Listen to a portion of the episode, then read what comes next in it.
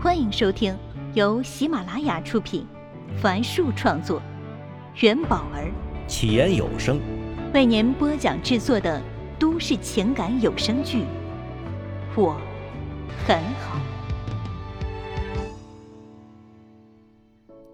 请听第六十二集。上官燕觉得明凡说的很有道理。叹了口气后，又啃了一口红薯。是呀，生活和工作并不是只有一条路走到底这个模式，很多时候是需要用中庸之道来平衡双方，甚至是多方的利益的。下次我请你吃饭啊，还没谢谢你找我买房子呢。上官燕吃完红薯，打开车门时。跟明凡说，他刚转身准备走了，听到背后明凡叫他：“哎，上官燕。”转过头，他看到明凡晃了晃手里的白色饮料，和他当年在篮球场胆怯的递给他的那瓶一模一样。十多年过去了，原来那个牌子的运动饮料还在卖的呀，连包装都没变过。他迟疑的接过饮料，轻声说道：“谢谢你。”说完，他就转身离去了。上官燕。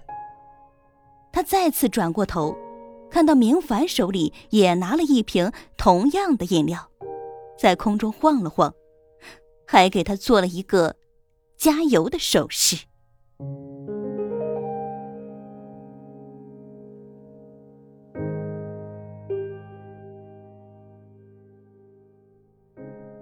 望着放在电脑显示器前的白色运动饮料，上官燕思绪万千，仿佛又回到了大学时代。那个时候啊，她胖胖的，同学都管她叫胖小燕儿。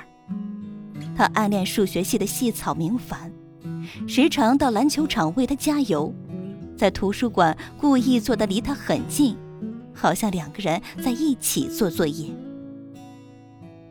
但他一直没有勇气表白，那次完全是场意外。那天，他像往常一样来到篮球场看明凡打球。不知为何，平时谦恭的明凡那天异常勇猛，他目光冷峻，动作敏捷，好几次都把对手撞倒在地。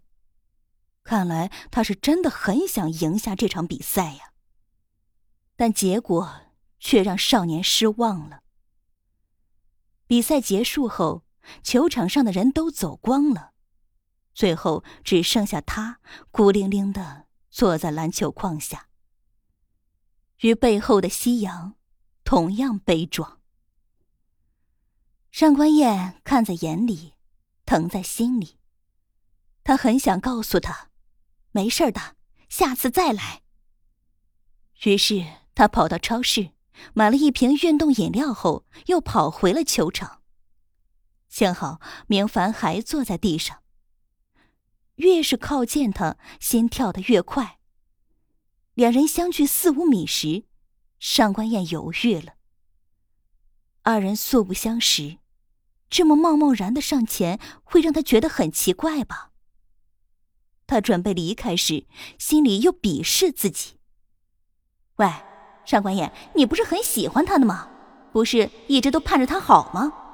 现在他遇到困难了，情绪不佳，斗志缺乏，很需要别人的鼓励。你因为怕他觉得你奇怪，就要做个逃兵吗？难道这就是你所谓的喜欢？这份自我鼓励让他克服了内心的恐惧，勇敢的站在他的身后，拿着饮料轻轻碰了碰他的背。在明凡猛然回头时，说：“没，没事儿，下次再来。”可是，没等他说完，明凡就露出一个奇怪的表情，站起身走了。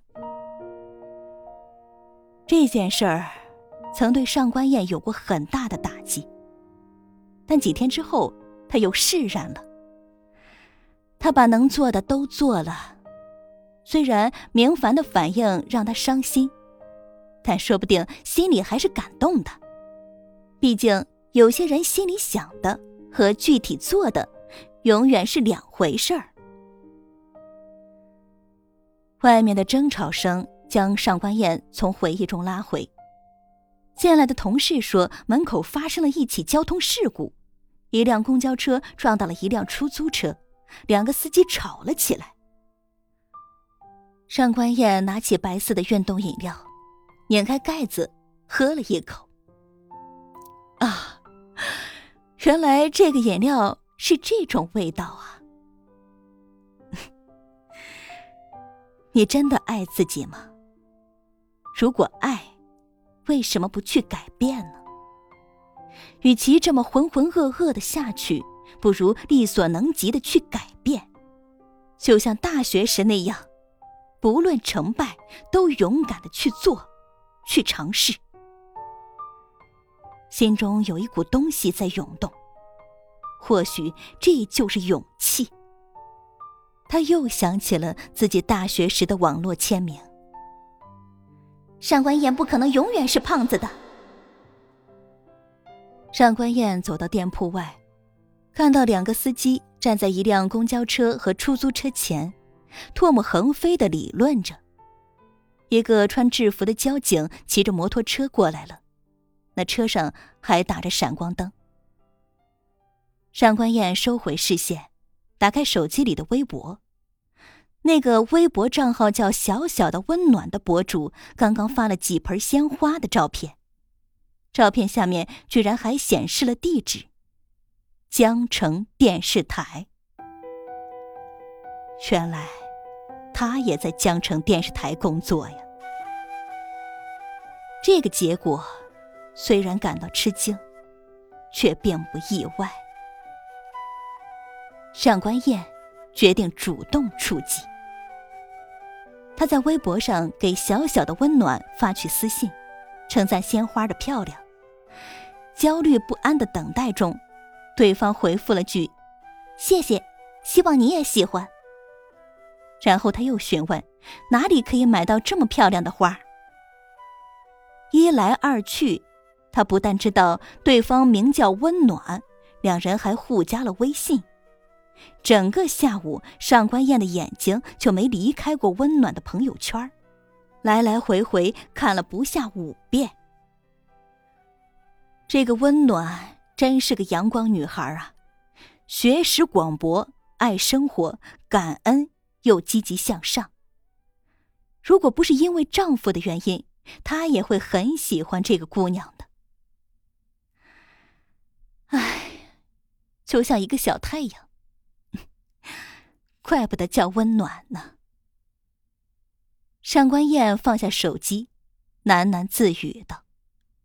眼神中透露着些许不自信。哎，上官，你在说什么呢？罗大姐从打印机那里拿了一张彩色的房源广告，还以为上官燕是在跟她说话。哦，没什么。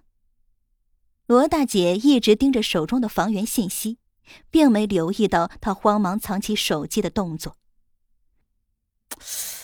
都市家园的这套房均价怎么那么低呀？罗大姐顺手拿起上官燕桌子上的计算器算了起来，才两万八一平米。哎，你确认过没有？这套房源信息是昨天上官燕一个人待在店里时，一个四十多岁的大姐过来登记的。房子面积一百零一平方米，三室两厅。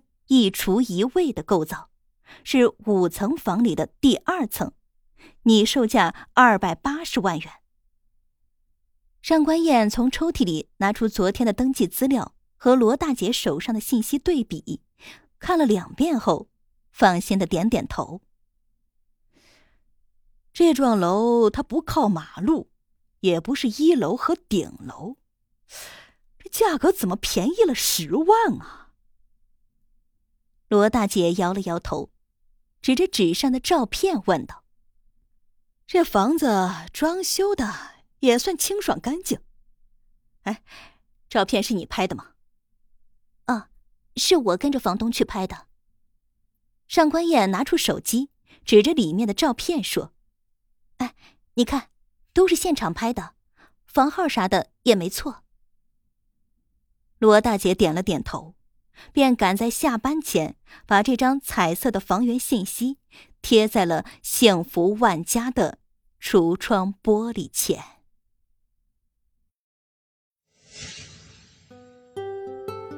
本集已为您播讲完毕。感谢收听，喜欢请订阅，分享给更多的朋友。下集再见。